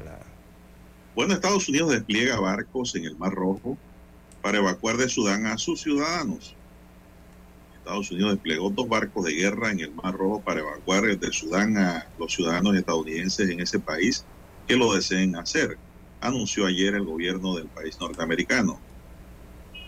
Eh, la información destaca que el asesor de seguridad nacional de la Casa Blanca, Chuck Sullivan, dijo en una rueda de prensa que Estados Unidos está facilitando activamente la salida de los ciudadanos y que está destinando los recursos necesarios para apoyar las rutas de evacuación por tierra y mar. Sullivan explicó que hay convoyes con civiles que salen de Jartum hacia Puerto Sudán, ubicadas a la orilla del Mar Rojo, donde Estados Unidos ha desplegado los barcos de guerra. Anticipamos que esta ruta seguirá estando disponible para los estadounidenses que buscan salir, aseguró Sullivan, quien no dio cifras sobre los estadounidenses que habrían salido ya del país. Sí, estaba siendo criticado el presidente, eh, digo, la administración norteamericana por cómo se iba a realizar la evacuación en Sudán. Eh, hay que recordar que los enfrentamientos en Sudán se están dando en Jartum, ¿no? que es eh, un punto del país, no así en el resto del país africano, o sea que las carreteras están abiertas, las que conectan hacia, hacia el norte con Egipto y las que conectan hacia los puertos del mar que usted se refiere. Eh, quizás por eso no se ha visto esta situación de, estas evacuaciones aéreas, eh, ni, estas situaciones, ¿no? Eh, porque todavía se puede circular en parte de la República de Irán. Bueno, y hablando del presidente norteamericano Joe Biden, don Juan de Dios, Biden anuncia que irá a la reelección en el año 2024. Así que repetirá fórmula con Kamala Harris, eh, según anunció el día de ayer. Así que el presidente estadounidense se postulará entonces para la reelección en el 2024, eh, entrando a sus 80 años de edad, eh, en una feroz nueva campaña para la Casa Blanca, según dijo, para terminar el trabajo. Así que, abro comillas, le cito a lo que dijo Biden. Cada generación tiene un momento en el que ha tenido que defender la democracia, defender sus libertades fundamentales. Creo que este es el nuestro, según dijo Biden. Por eso eh, me presento a la reelección como presidente de los Estados Unidos de América. Una, únanse a nosotros, eh, terminaremos el trabajo, cerró eh, cierro comillas, perdón, así escribió el presidente Biden en un mensaje de Twitter acompañado de un video de cerca de tres minutos en el que al final aparece Biden Harris, confirmando así que repetirá la fórmula con la actual vicepresidenta Kamala Harris de cara a las elecciones del 2024 en ese país eh, norteño. Bueno, y el expresidente peruano Alejandro Toledo no se presentó ayer a la audiencia judicial de control de requerimiento mixto por el delito de lavado de activos, la primera que se celebra tras haber sido extraditado el domingo desde los Estados Unidos. La decisión de Toledo fue informada de manera virtual por el jefe de seguridad del penal limeño de Barbadillo, William Antesana, donde el exgobernante ha sido recluido desde el domingo. Antesana informó al juez del caso, Richard Caraguancho, que Toledo le expresó verbalmente que no se va a presentar a la diligencia y que ya ha hecho las coordinaciones con su abogado. Ante esto, el juez recordó que no hay obligación de que Toledo participe en la audiencia y le consultó a su abogado defensor Roberto Su, quien confirmó que el exmandatario le había informado sobre su decisión. Parece ser que aunque no se presente, la audiencia se da, don César, es lo que nos explica aquí la nota que nos llega de Sudamérica. Mm, bueno, Son las el- 6.56 minutos. Tendrá que cumplir yo 18 sincero, meses de prisión preventiva, ¿no? Porque el es juicio que está el, sistema penal acusatorio sí requiere la presencia del imputado en el banquillo para hacerle de conocimiento cuáles son los cargos que se le están indilgando y por la razón por la cual, pues, si está detenido, se mantiene allí. Eh, no sé, eso no lo explica aquí la noticia en el sistema peruano de derecho penal, procesal penal. Así es, Son de las Dios. 6.56, ¿qué más tenemos? Bien, don Juan de Dios, en más información, veía aquí la cárcel de... Esa cárcel donde va a estar Toledo se llama Barbadillo, ¿no? Eh, es el penal Sí. de Barbadillo. Eh, y eh, allí, bueno, está viendo las especificaciones de las celdas y la, y la misma cárcel. Recordemos que allí primero fue Fujimori, estuvo en esa cárcel, se acordarán muchos hace años atrás. Su dormitorio tiene un piso de melamine y mide aproximadamente 15 metros cuadrados. Así que el lugar cuenta con una cocina, eh, cuarto de baño propio. eh, de manera adicional tiene un espacio de 20 metros cuadrados que se usa como comedor y sala de vista. Bien, en otros títulos eh, de las internacionales para la mañana de hoy, don Juan de Dios, 6.58 minutos de la mañana, bueno, el calor llega, don Juan de Dios, y habrá ola de calor que afectará a países de África, sobre todo la parte norte de África y el sur de Europa. Eh, han calculado, esperan que las eh, máximas en temperatura lleguen hasta los 44 grados centígrados, imagínense usted. Oh, eso está alto. Así que esta es la nueva ola de calor que ya ha sido anunciada para los países de África y el sur de Europa. Marruecos espera desde mañana martes, perdón, desde hoy eh, hasta el viernes máximas de 44 grados centígrados, lo que se une a la falta de precipitaciones, no está lloviendo, y el calor inusual vivido ya en el país desde marzo. También se informa que los países del sur de Europa, especialmente España, eh, ¿verdad? Estarán recibiendo, estarán teniendo, perdón, eh, temperaturas bastante altas, más de 40 grados centígrados, ya marca eh, Guadalquivir, eso queda en Andalucía, en España, y se esperan que las temperaturas sigan eh, subiendo en los próximos días. Así que va a estar caluroso, ¿verdad? El norte de África y el sur de Europa. Bien, 6.59 minutos eh, de la mañana. Don Roberto Antonio Díaz nos indica que ya tiene la señal eh, en directo desde Washington, Estados Unidos de América. Adelante con el satélite. Noticiero Omega Estéreo. El satélite indica que es momento de nuestra conexión. Desde Washington vía satélite y para Omega Estéreo de Panamá, buenos días América. Buenos días, América. Vía satélite. Desde Washington. Omega Estéreo, la radio sin fronteras. Desde Washington les informa Henry Llanos. Algunas autoridades de educación atribuyen los bajos niveles académicos a la llegada de inmigrantes a Texas. Nos informa Laura Sepúlveda. En todo Estados Unidos creo que muchos distritos escolares están luchando bajo la carga de esta repentina afluencia de estudiantes matriculados que a menudo no pueden hablar inglés o que tienen una educación cuestionable en su propio país. Algunos ni siquiera fueron a la escuela y ahora van a las escuelas estadounidenses. El Center for Immigration Studies analiza la educación en Estados Unidos enfocándose en un distrito escolar de Cleveland, Texas, el cual asegura que tras haber cuadriplicado su recepción de estudiantes, ha bajado significativamente sus niveles académicos. Laura Sepúlveda, Voz de América, Austin, Texas. El presidente republicano de la Cámara de Representantes de Estados Unidos, Kevin McCarthy, dijo que su proyecto de ley de gastos y deuda se votará esta semana e invitó al presidente Joe Biden a discutir con él el límite de la deuda. McCarthy presentó la semana pasada un plan que combina recortes del gasto por valor de 4 mil millones y medio de dólares con un aumento de 1.500 millones de dólares del límite de la deuda estadounidense que asciende a 31.400 millones de dólares.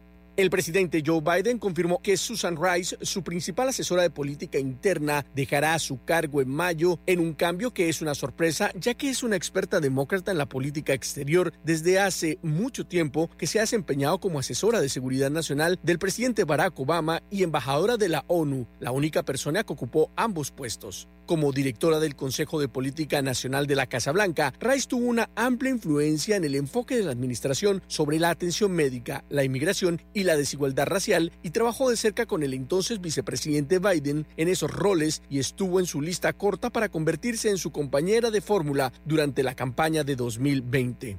Después de más de dos años de firme liderazgo en el Consejo de Política Nacional, está claro, no hay nadie más capaz y más decidido a hacer cosas importantes para el pueblo estadounidense que Susan Rice dijo Biden en un comunicado anunciando su partida. Rice asumió el cargo como punto álgido de los ataques republicanos que se remontan a los años de Obama y su amplio mandato al frente de la agenda nacional de Biden ayudó a supervisar una serie de acciones ejecutivas y legislativas, incluso sobre la atención médica, vigilancia, seguridad de armas, equidad racial y el enorme proyecto de ley de infraestructura de más de mil millones de dólares. Estoy muy orgullosa de todo lo que hemos podido lograr juntos por el pueblo estadounidense, dijo Rice en un tuit en el que agradeció a Biden. Rice, cuyo último día del cargo será el 26 de mayo, también fue actor importante en los esfuerzos del gobierno de Biden para controlar el aumento del número de migrantes en la frontera entre Estados Unidos y México al rechazar a muchos inmigrantes que cruzaron la frontera ilegalmente. Héctor Contreras, Voz de América, Washington. El presidente y la Casa Blanca han fallado en esta crisis migratoria de la ciudad. La ciudad de Nueva York perdió 817 millones de dólares y se vienen pérdidas de hasta 1.400 millones de dólares para este año fiscal, que termina el 30 de junio, según confirmó el director de presupuesto, Jack Gia. Creo que un número sustancial de solicitantes de asilo están siendo explotados, están siendo maltratados. La queja central del gobierno local es que se creó un mercado laboral en negro de miles de trabajadores que no tienen estatus de protección temporal. ¿Por qué Texas y Florida y los otros estados que están enviando a esta gente a lo nuestro? ¿Por qué Nueva York no le están cobrando? No estamos por eh, estar jugando con nuestro presupuesto y hay otras maneras a donde podemos estar gastando dinero, ayudando a las personas que de verdad lo necesitan aquí, los ciudadanos. Mi sueño era de poder venir, darles un futuro mejor a mis hijos, tener una estabilidad económica y, y ayudar a mi familia en Ecuador. Los más de 40.000 migrantes que llegaron de Texas y Florida, según autoridades de Nueva York, fueron abandonados en la estación de buses de Manhattan, sin ningún recurso para sobrevivir en la Gran Manzana. Iglesias y organizaciones sociales son quienes apoyan a las familias migrantes. Ronen Swark, Voz de América, Nueva York. Los generales enfrentados en Sudán se comprometieron a respetar una nueva tregua de tres días negociada por Estados Unidos y Arabia Saudí en un intento de alejar al tercer país más grande de África del abismo. Estas afirmaciones se vieron rápidamente socavadas por el sonido de tiroteos y explosiones en la capital, Khartoum. Las treguas que se han declarado desde el inicio de los combates el 15 de abril desde Washington vía satélite y para Omega Estéreo de Panamá hemos presentado Buenos Días América. Buenos días América, vía satélite desde Washington. La información y el análisis en perspectiva. De lunes a viernes, de 7.30 a 8.30 de la mañana. Con Guillermo Antonio Adames, Rubén Darío Murgas y Camila Adames Arias. En perspectiva. Por los 107.3 de Omega Estéreo. Noticiero Omega Estéreo.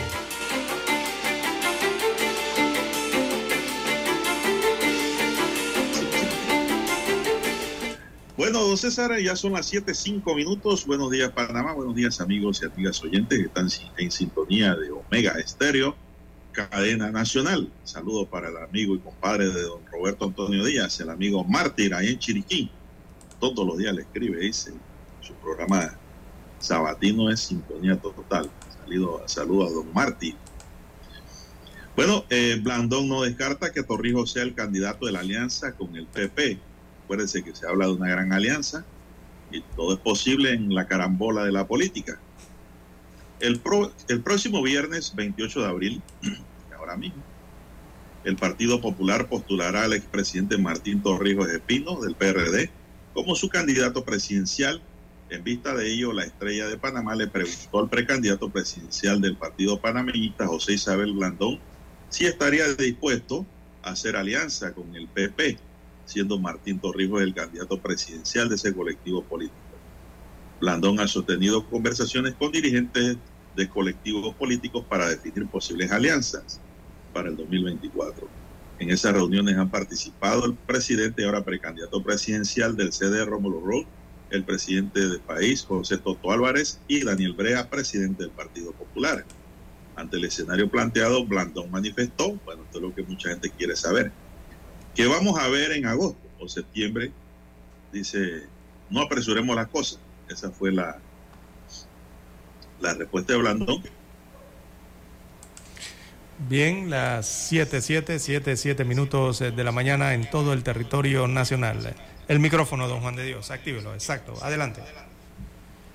Señaló que aunque el presidente del Partido Popular, Daniel Brea, ha dicho que va a postular a Martín Torrijos, su nominación no es oficial hasta que los miembros del Congreso del Partido Popular lo postulen para el cargo. En cuanto a las posibles alianzas con los otros partidos de oposición, Blandón resaltó que aspira a que se formalice la eventual alianza. Don César, no sé qué comentario tienes al respecto. Bueno, don Juan de Dios, están en campaña política todos, don Juan de Dios. Todavía la campaña general eh, no ha arrancado, están en las internas. La general será de 60 días. Y bueno, llama la atención que el presidente del partido panameñista bueno, esté preguntando por lo que va a eh, Martín Torrijos o lo que va a hacer el Partido Popular, ¿no? Evidentemente no descartan a ninguna figura. Ninguno de los partidos políticos descartan conversaciones con nadie eh, ni con ninguna figura.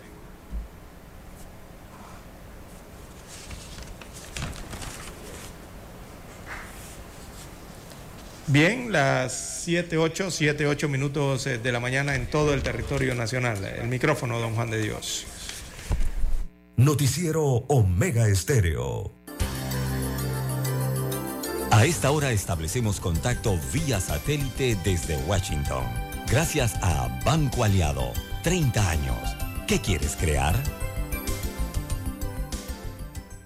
El Centro para la Seguridad de Internet, una organización sin fines de lucro, lanzará a fin de año un programa de prueba tecnológica para las elecciones de Estados Unidos con el objetivo de fortalecer la seguridad de los equipos que han sido atacados por gobiernos extranjeros y que proporcionaron un terreno fértil para las teorías de conspiración. La idea es iniciar este servicio en septiembre como una forma de ayudar a impulsar la seguridad y confiabilidad de la tecnología antes de las elecciones presidenciales del 2024. Hasta ahora, los estados determinaban por su cuenta la información en cuanto a registros de votantes, sitios web para informar resultados no oficiales en la noche de las elecciones y base de datos, así como también libros de votación electrónicos que se utilizan en lugar de rollos de papel para controlar a los votantes en lugares de votación. Según datos federales del 2020, 15 estados, incluidos Arizona, Florida y Nevada, no requerían ningún tipo de prueba o certificación de libros electorales electrónicos. Chris Blashin, vicepresidente de Election System and Software, fabricante líder de máquinas de votación y libros de votación electrónicos, dijo textualmente, esta es una necesidad crítica que se satisface en un momento crítico. Creo que a medida que más funcionarios electorales aprendan sobre esto, más lo pedirán.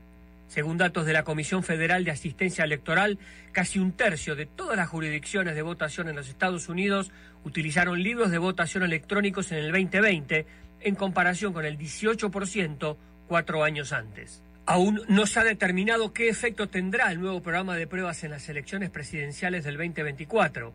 Mucho dependerá de cuántos proveedores de tecnología se registren y cuántas oficinas electorales estatales la usen, pero parece haber un gran interés.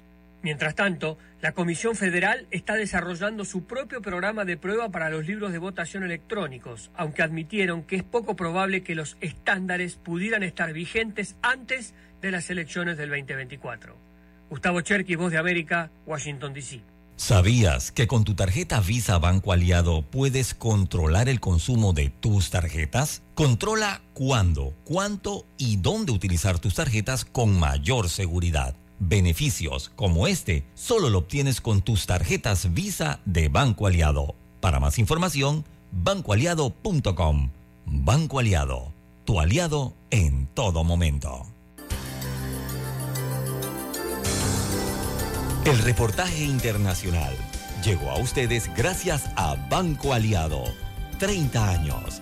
¿Qué quieres crear? Omega Estéreo, 24 horas en FM Estéreo. Problemas de tierra, reclamos por accidentes, despidos injustificados, reclamos de herencias, sucesiones, daños y perjuicios. Todo problema legal civil, penal y laboral, consulte al 6614-1445. Licenciado Juan de Dios Hernández le atiende. 6614-1445. Con atención en Panamá, Panamá Este, Panamá Oeste, Colón, Coclé, Santiago, Herrera y Los Santos. Anote y consulte 6614-1445.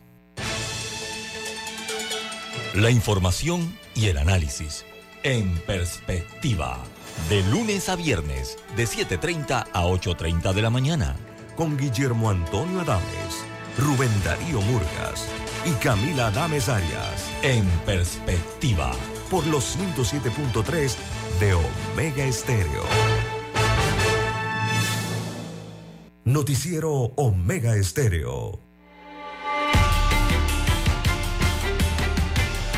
Bien, continuamos, señoras y señores. Son las 7:12 minutos. Oiga, me escribe un oyente, don César, dice cómo las autoridades locales y del país están permitiendo que toda la interamericana, dice, desde que usted Tracapira, está pintada con los colores de la bandera de Colombia. en los locales. Está mal, sí, dicen los locales. Por todos lados es azul, rojo y amarillo. Azul, rojo y amarillo. Hmm, hmm. Eso no debe que Panamá no es un departamento de Colombia, ni somos colombianos. No, no, una no. observación que hace un oyente santeño que viaja constantemente por esa vía. Así es. Y Eh, también me escribe don César que dice que el IDAN abre la llave a las 11 de la noche y se la cierra a las 5 de la mañana a los moradores de los sectores 2, 3 y 4 de Samaria. La gente está cansada, dice, de madrugar porque esa no es hora para abrir una llave para recoger agua de 11 a 5 de la mañana, que esto es un abuso y es una falta de conciencia para con los moradores de estos sectores en San Miguelito. Don César, ¿ah?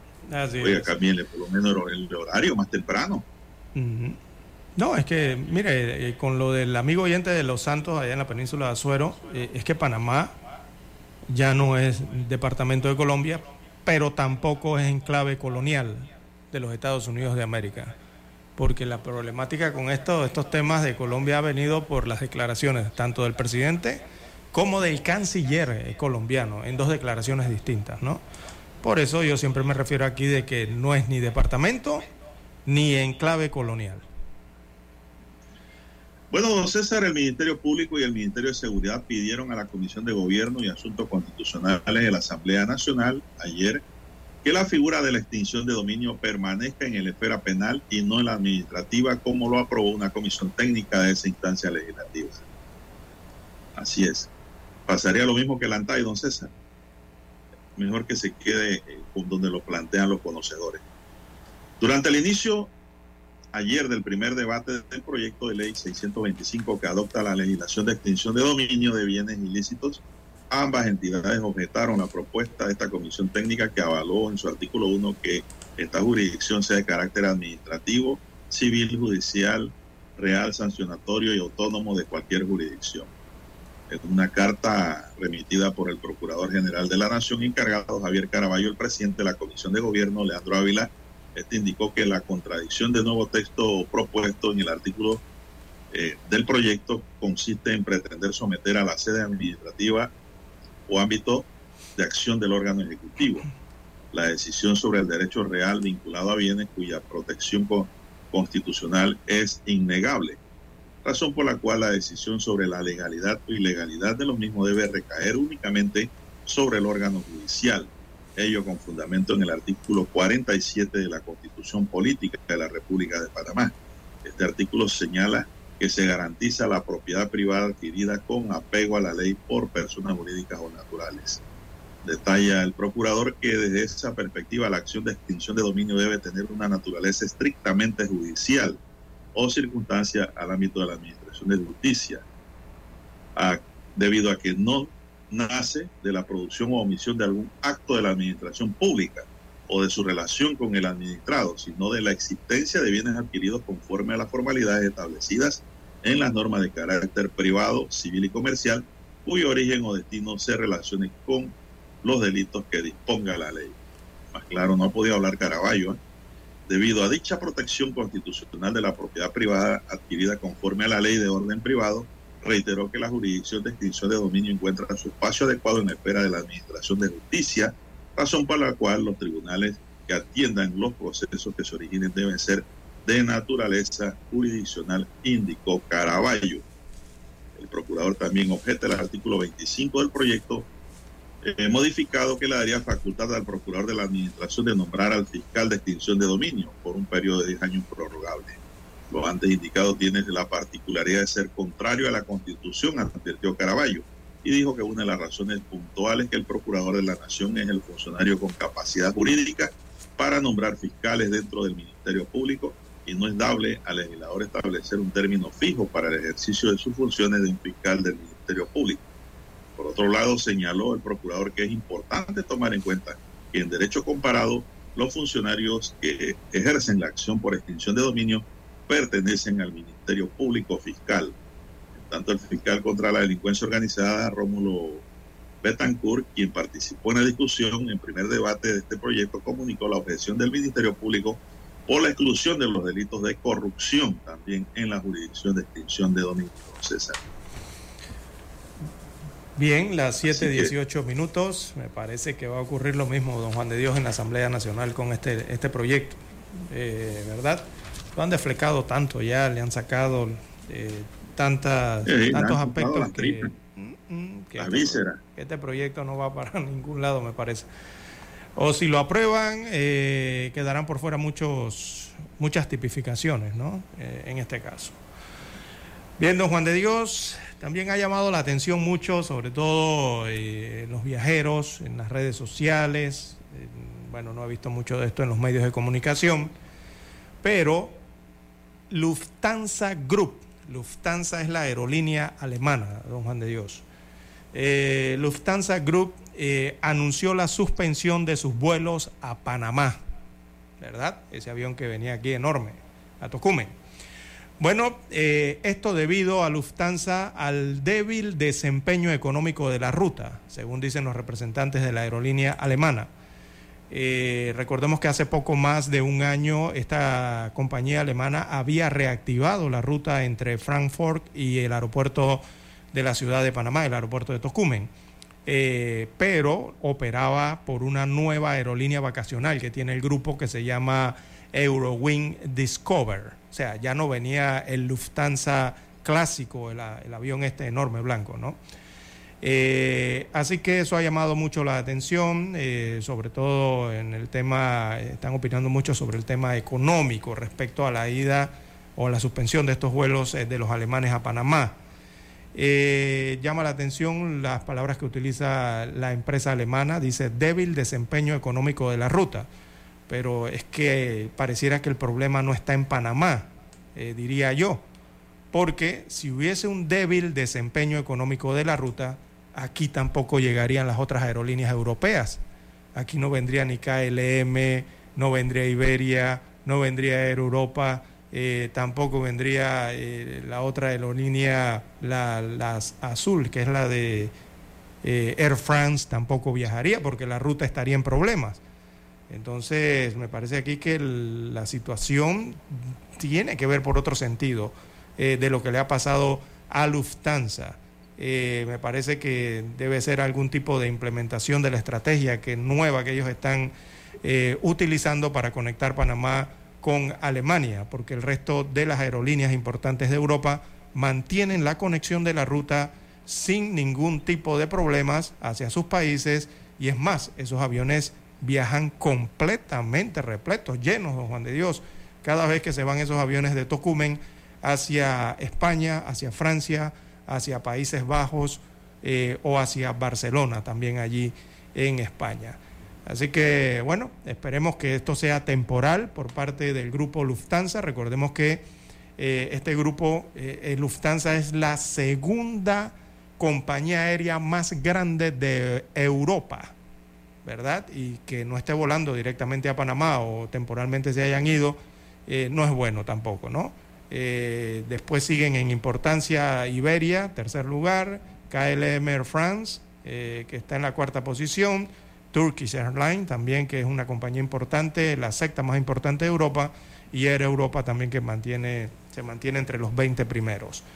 Así que me parece que deberán hacer un, set, un setup, como se, denomina esto en, turismo, y ver, eh, actualizar entonces su esquema hacia Panamá. Me parece que deben tener algún tipo de problema con el paquete que han presentado, eh, con estos aviones vacacionales de su compañía. O sea, estos aviones son low cost y aquí en Panamá y en la región realmente eh, los países que tomaban este vuelo desde Panamá eh, básicamente estaban acostumbrados al Lufthansa clásico, o sea, al servicio premium que daba Lufthansa. Entonces aquí como que me parece que tienen que ajustar un poco esa situación. Además de la situación que vive la propia empresa en Europa, eh, con problemas de personal que han tenido y el otro que tiene que ver con los combustibles. Bien, esperemos que se mejore la situación y puedan regresar entonces al Aeropuerto Internacional de Tocumen, esta compañía importante. Bien, las 7.23, 7.23 minutos de la mañana. Bueno, continuando con otros temas, tenemos que con su experiencia en la cadena logística, Panamá se mostró como un hub farmacéutico para inversionistas de la India que buscan oportunidades de establecimiento en la región. El tema surgió en el contexto de la visita a Panamá que realizó Subramanian Jaishankar, ministro de Relaciones Exteriores de la India. El ministro de Comercio Exterior, Federico Alfaro, comentó que en las reuniones se plantearon las oportunidades que representa la cadena logística panameña como un hub farmacéutico, de manera que las empresas de la India que manufacturan droga y farmacéuticos o fármacos utilicen a Panamá como un hub de distribución, pero también como un centro de producción. Para aprovechar esas capacidades, Alfaro explicó que se destacaron las bondades que tiene Panamá con la ley ENMA de manufactura y la ley SEM para que las empresas de la India se puedan establecer en Panamá. La ley SEM detalló las empresas no solo se pueden establecer para un manejo en la región de Centroamérica y Sudamérica, sino también que se brinde alternativas y capacidades en materia laboral y fiscal que otros países no tienen. Evidentemente ellos están buscando otros países no solo para crear o incrementar su capacidad de manufactura, sino que están buscando países con confianza logística que les permita trasladar sus productos y darle valor agregado. Y ahí donde Panamá podrá traer a la mesa la experiencia que ha tenido. De esa forma no solo abrimos las puertas a los 4 millones de panameños hacia ese mercado importante, sino a los más de 200 millones de centroamericanos y sudamericanos que están en busca de nuevas tecnologías de productos farmacéuticos que India puede aportar, manifestó el ministro. Por su lado, Haishakar resaltó que el atractivo que tiene Panamá como hub se debe a la conectividad y calidad de gobernanza que tiene el país. Como socios estratégicos, si hay un interés, vemos un próspero futuro a corto, mediano y largo plazo, sostuvo él. Otro de los temas planteados fue las oportunidades que Panamá como centro de innovación y tecnología, entendiendo que India representa un mercado internacional importante en la exportación de tecnologías. Ellos están interesados en que Panamá se convierta en un hub para estas empresas de India también, destacó Alfaro. Bueno, César, esta es una buena noticia, no cabe la menor duda.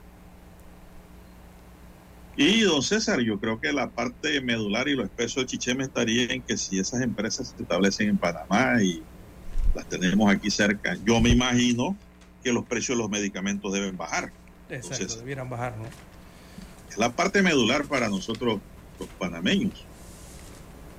Conseguir eh, precios que no sean abusivos como lo que hay ahora mismo en el mercado sobre medicina.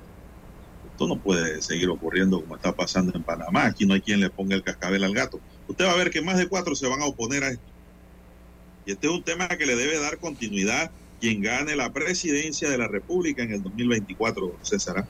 Esto es un tema de Estado, diría yo, más que un tema de hub y de distribución. La India que gane sus utilidades normalmente, que haga sus negocios, pero que también nos revierta aquí con, eh, con medicamentos a, a un mejor precio. Entonces, claro, el que quiere comprar medicamentos alemanes o de Europa en el mercado se lo permita también, ¿no? Así es, es una la decisión y disposición de todos. cada ciudadano, de cada panameño. Dígame. Así es, para la disposición de todos, ¿no? Recordemos que hay diferentes eh, rubros en las empresas farmacéuticas o las fábricas de medicamentos a nivel mundial. Se pueden tener de todos, don Juan de Dios. Simplemente hay que hacer las conexiones para tener la Hay que- hay que disponibilidad. establecer alternativas. Así mismo Bueno, es. se nos acabó el tiempo, dice Roberto Antonio Díaz, quien nos acompañó en el tablero de controles.